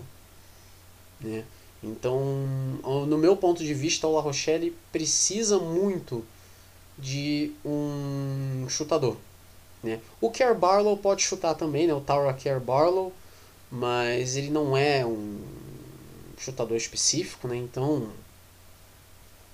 teria que procurar um chutador a nível do Israel West. Né? Mas o La Rochelle já fez uma contratação, aparentemente, que ao que parece é só para a próxima temporada, mas que chamou muito a atenção, que foi a contratação do Teddy Tomar, Teddy Tomar, que hoje joga no Racing 92. Que contratação é essa do La Rochelle? Pode não ter reposto ali a, a, questão ali do chutador, mas é uma contratação importante ali para a equipe daquela região ali, né, de Charente-Maritime, né? Que contratação! E ainda assinou por três anos. Então vai ficar um bom tempo ali o Teddy Tomar. É, pode ter achado a sorte grande aqui o La Rochelle com essa contratação. No meu ponto de vista, é o que eu acredito. Né? Bom, então, tendo falado aqui dessa dança das cadeiras, a gente vai falar aqui da classificação. O Bordeaux Begley tem 42 pontos, agora é o líder do campeonato, ganha essa posição do Toulouse, que tem 40 pontos, cai para a segunda posição. O terceiro é o Montpellier, com 35 pontos. O Lyon tem 31, sobe uma posição. O La Rochelle tem 30 e desce uma posição. O Clermont tem 29 e sobe duas posições. O Castrel, sétimo, com 29 pontos. Depois eu, eu especifico melhor essa coisa do sexto com sétimo colocado, porque aparentemente tem uma certa confusão aqui. O oitavo colocado é o Racing, 92 com 25 pontos, desce duas posições. Talvez o maior prejudicado dessa rodada foi justamente o Racing, por causa da derrota que sofreu para o Castres. O Section Paloise é o nono com 24 pontos. Depois o Stade Francês é o décimo colocado com 23 pontos, sobe duas posições. Talvez o grande beneficiário dessa rodada, por causa de uma importante vitória contra o La Rochelle nesse domingo. O Toulon é o 11 com 22 pontos. O Brive tem 21 pontos. É o 12, desce duas posições, também é um outro grande derrotado também, né? Porque agora o Brive fica muito perto ali da zona de rebaixamento e também da zona de playoff. O 13 é o Perpignan com 18 pontos. O Perpignan é o time na zona de acesso barra rebaixamento, né, o playoff, enquanto que o 14 é o Biarritz com 18 pontos. E esse time, por enquanto, estaria sendo rebaixado. Né. Eu não cheguei a, espe é, a, especificar ali como funciona ali a segunda divisão ali, né, a Pro DD, para quem não conhece, para quem já conhece, né, é óbvio, mas para quem não conhece, a Pro DD, no caso, é o seguinte, né, o terceiro ao sexto disputa playoff entre eles, quem vencer enfrenta o primeiro e o segundo colocado nas semifinais, porque eles já se classificam direto para as semifinais. Aí vai ter semifinal e final. Quem vencer a final sobe para o top 14 direto. Quem perder tem que disputar um playoff contra o 13º colocado do top 14. E os dois últimos colocados, o 15º e o 16º, são rebaixados para a Nationale, que é a terceira divisão. Na primeira divisão, que é o top 14, aí sim é, é a mesma coisa. Primeiro e segundo colocado vão para a semifinal direto, terceiro ao sexto disputam playoffs entre si. E aí, quem vencer, né, no formato de semifinal, né, a boa e velha semifinal de semifinal, enfrenta os semifinalistas primeiro e segundo colocado. Aí tem semifinal e final. Quem vencer é o campeão do top 14 é jogo único em campo neutro. Geralmente é no Stade de France, mas já aconteceu decisões de top 14 serem em outros estádios, mas isso é, é uma longa história. O 13º colocado, então, joga um playoff contra o vice-campeão da Pro DD. Que quem vencer joga o top 14, quem perder joga a Pro DD. Né? É um jogo único, por sinal. É, e o 14 colocado é rebaixado direto para a Pro DD. Nesse momento, o rebaixado vai ser no Biarritz, no caso, e o Perpignan estaria indo para esse playoff. Enquanto que no top 6 ali, Bordeaux e Toulouse estariam se classificando para uma semifinal. Enquanto que Montpellier, Lyon, La Rochelle e Clermont seriam os times que estariam disputando essa pré-semifinal aqui no caso. A 13 terceira rodada, como eu falei ali na Premiership e na United Rugby Championship, os jogos vão ser no final do ano. Então, todos os jogos, inclusive, transmitidos pelo canal Plus. Então, fiquem de olho nisso. Dia 26 de dezembro, meio-dia, né, no domingo, meio-dia, Perpignan e Castres, no estado Aimé Giral. Duas da tarde, Brive e Clermont, no estado Amédée Domenech. E 5 e 5 da tarde, Toulouse, estado francês, no estado municipal de Toulouse. Não é o estado Ernest Vallon. De acordo com o site, é o, o, o com o site do, da, do Top 14, o jogo não vai ser no Ernest Vallon, vai ser no estádio municipal de Toulouse, que é o, o, maior, o maior deles ali no caso. E o Toulouse joga lá de vez em quando. Inclusive nos jogos ali de Heineken Champions Cup, o Toulouse quando joga em casa, joga lá. É, não joga no René Vallon. Na segunda-feira, no dia 27, são três jogos às três da tarde, acontecendo ao mesmo tempo. Né? Biarritz e Montpellier, no Parque des Esportes da Guilheira. La Rochelle e Lyon, no estado Marcel de Flandre. Racing 92 e Pô no, no Paris La Défense Arena. E às 5 e 5 da tarde tem Toulon e Bordeaux-Begley no Estado Félix Mayol. Né? Falando aqui do, dos jogos aqui da rodada aqui rapidamente, Perpignan é o vice-lanterna, enfrenta o Castres, que é o sétimo colocado. O Brive, que é o décimo segundo, enfrenta o Clermont, que é o sexto colocado. Inclusive tem até uma, uma confusão em relação a isso aqui no, no, no campeonato porque se você olhar é, no site do Top 14, o sexto colocado é o Clermont. Mas se você olhar nos perfis do, do top 14 no, no Twitter, no Instagram, o sexto colocado é o Castré. Mas se você olhar o critério de, o, os critérios ali de, de, de, de desempate ali, número de vitórias, número de pontos, né, o, o, saldo de pontos, né? Os pontos marcados, os pontos sofridos, né? Quem tem vantagem é o Clermont. Então o sexto colocado seria o Clermont e não o Castré. Inclusive eu cheguei a a compartilhar, né, a, a retweetar isso no, no, no, Twitter, a tabela lá, a tabela com o Castré em sexto, mas o sexto colocado, ao meu ver, é o Clermont. Por causa, é, se você olhar todos os critérios ali, né, não só os vitória, derrota empate, se você olhar todos os critérios, todos eles, você vai ver que o Clermont leva vantagem. Então o Clermont é o sexto colocado.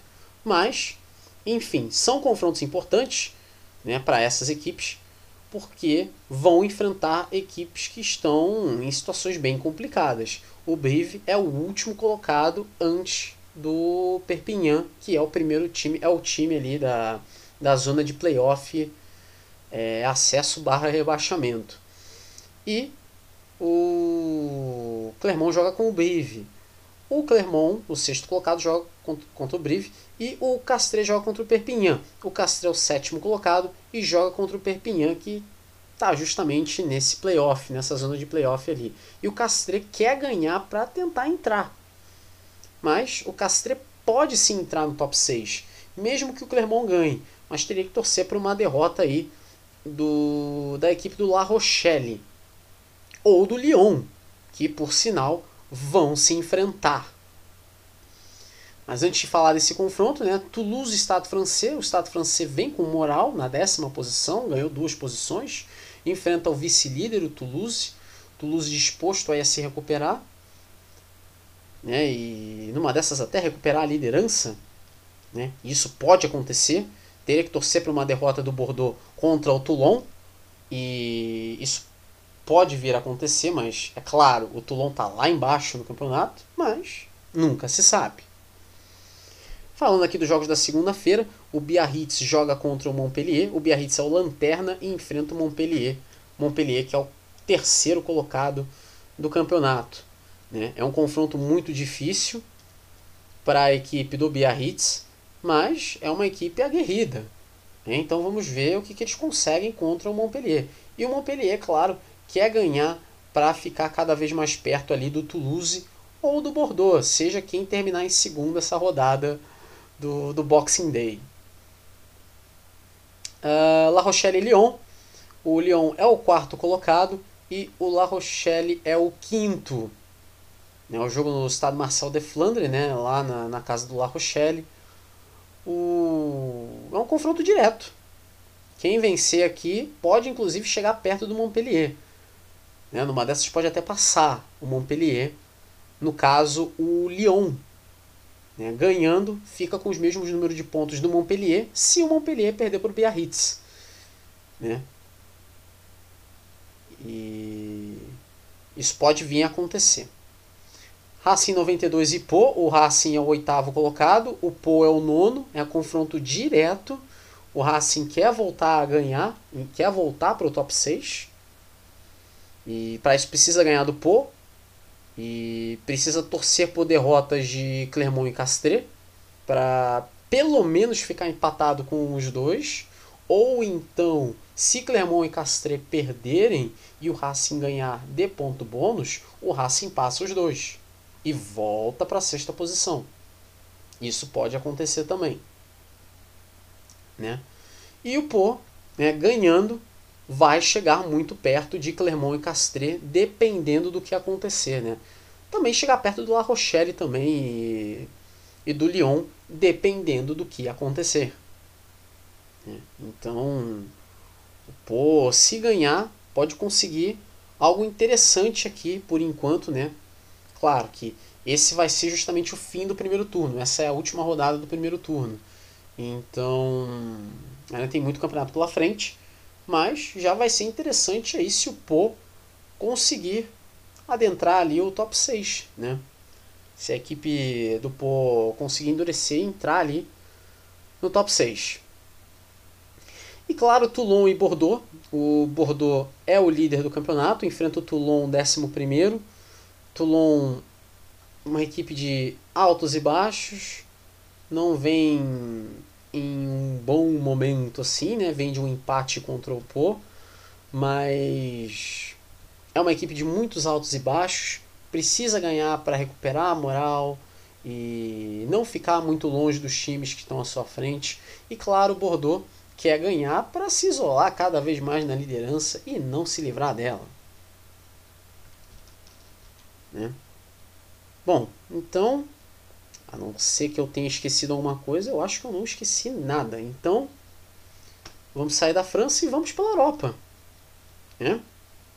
Vamos pela Europa, falar da EPCR Challenge Cup, né? que o atual campeão é o Montpellier, né? é o campeonato de segundo escalão ali da Europa, né?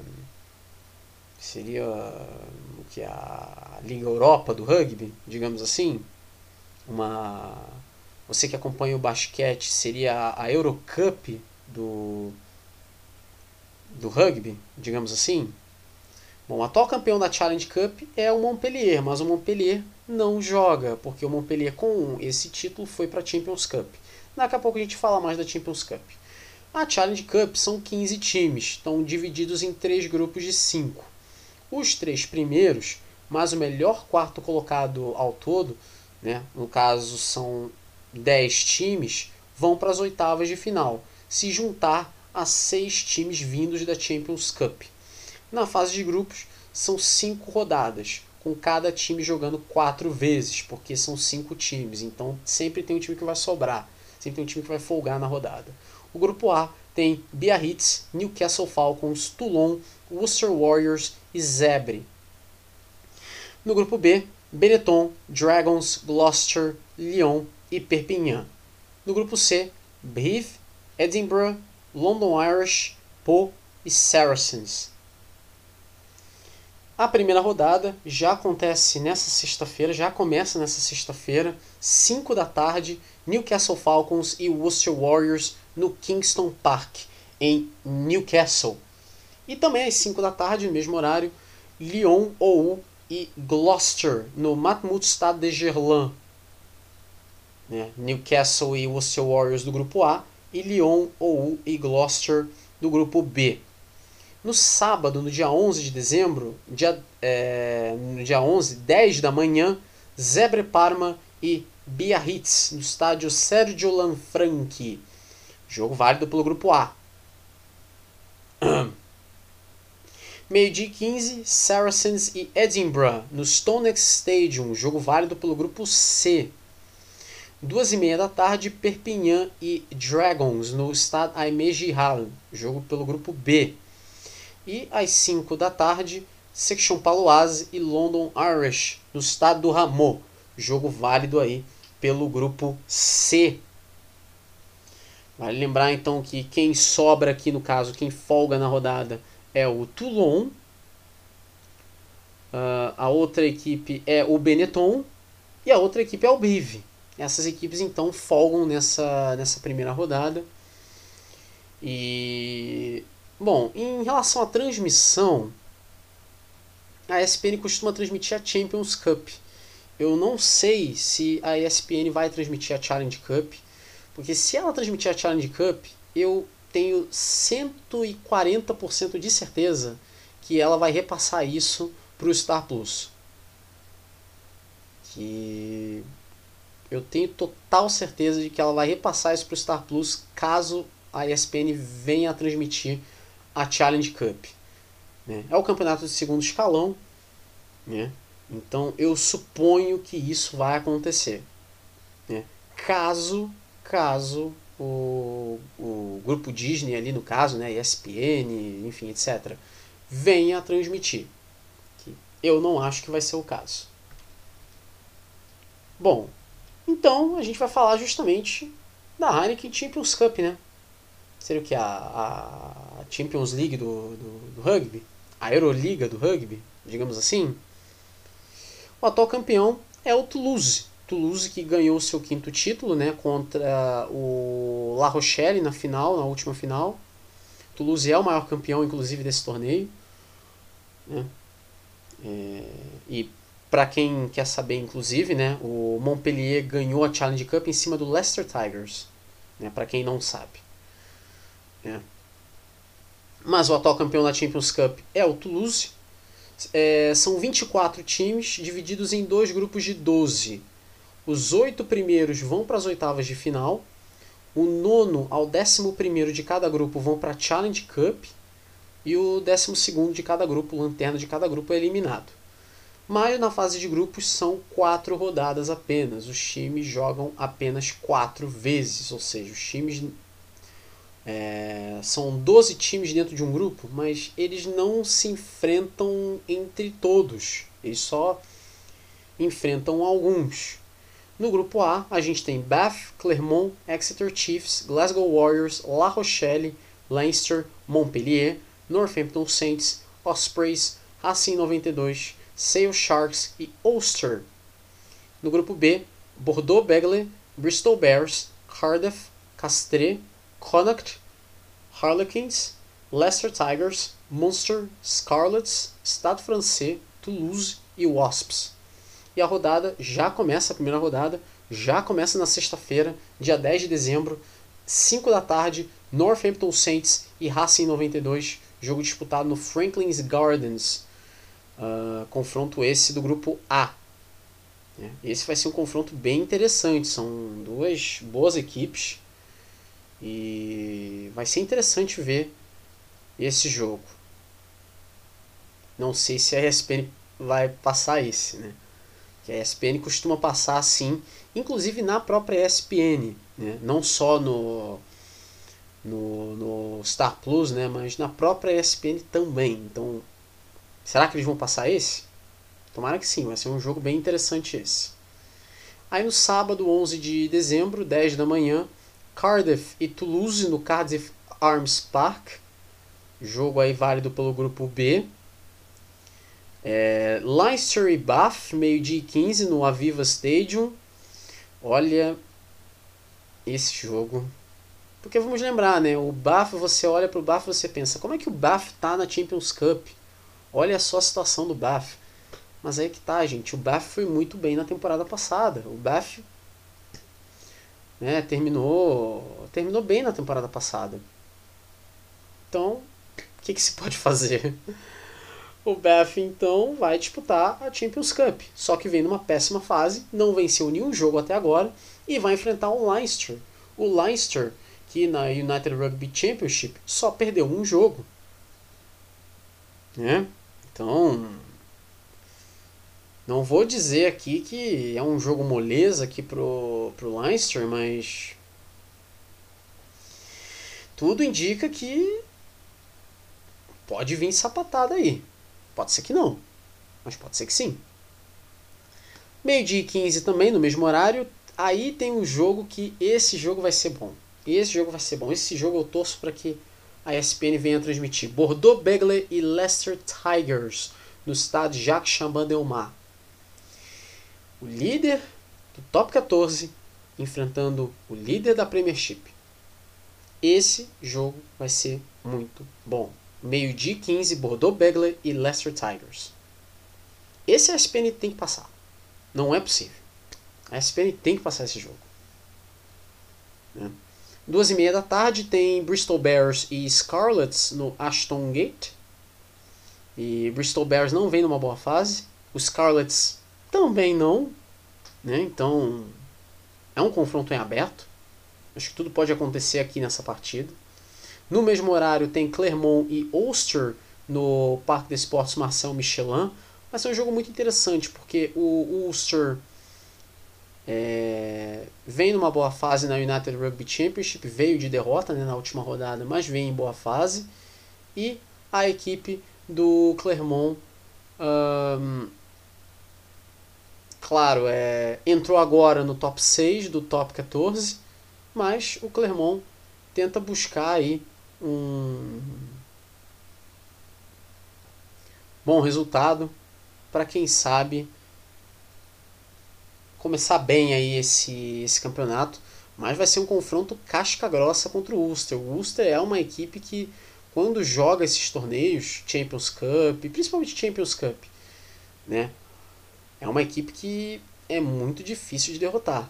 Principalmente quando joga no Kingspan Stadium, né, o estádio lá do, do Ulster, lá em Belfast. Mas o jogo vai ser em Clermont, né, lá em Clermont-Ferrand. Mas de qualquer jeito, vai ser uma pedreira para o Clermont. Esse jogo às duas e meia da tarde.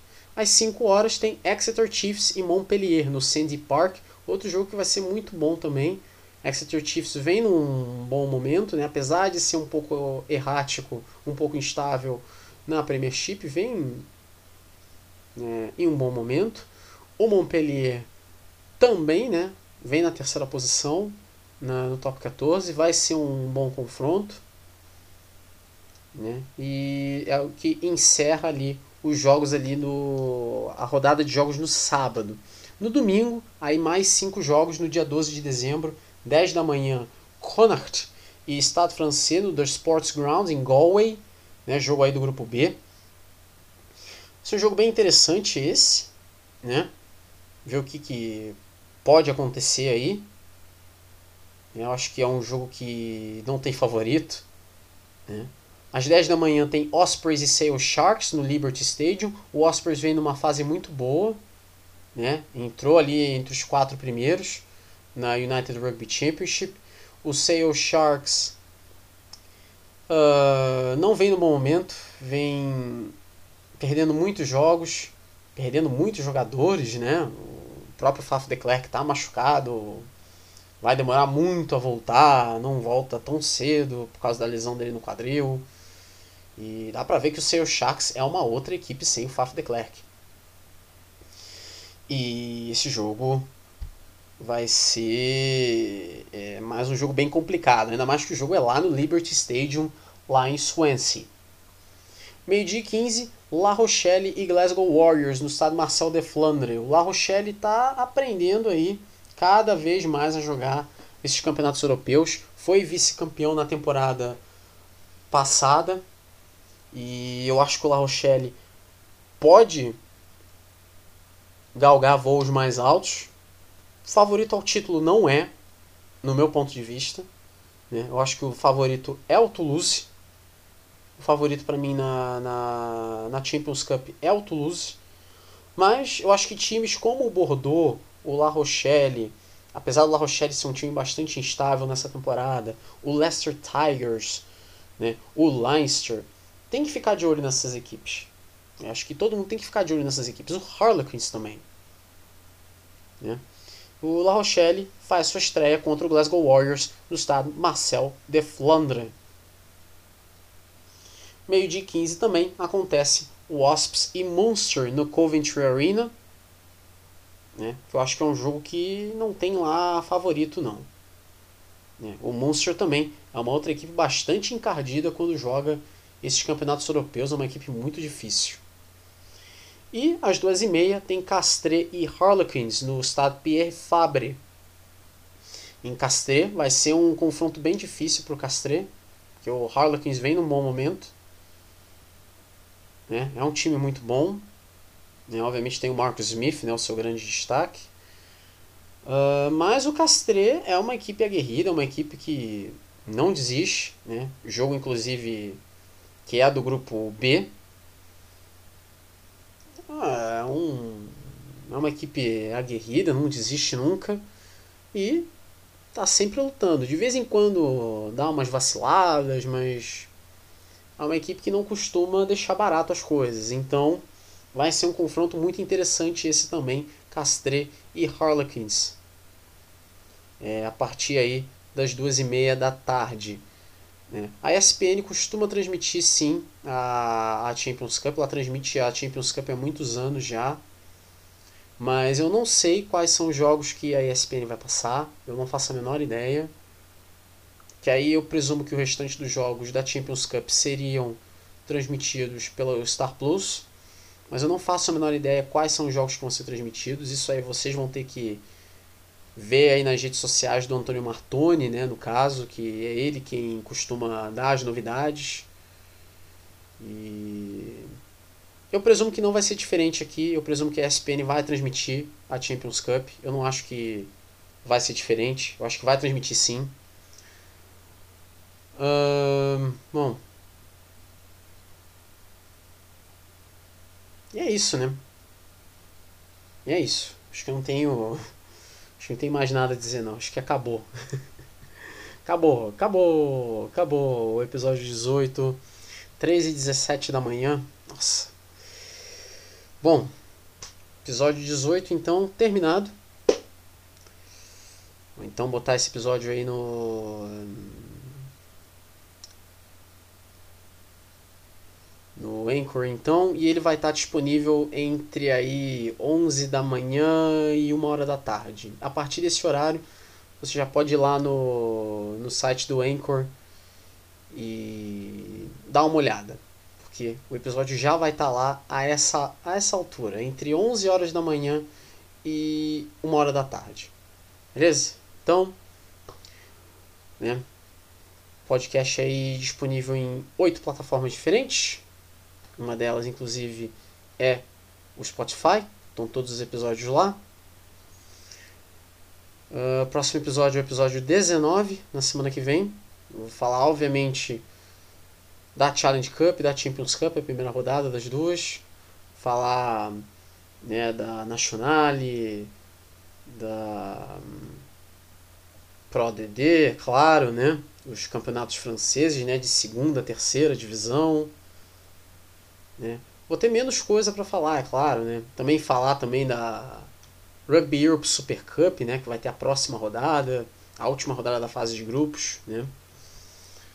Tem menos coisa para falar, né? Mas é claro que a gente vai falar muita coisa, vamos, vamos repercutir aí bastante sobre esse esse fim de semana aí que vai vir.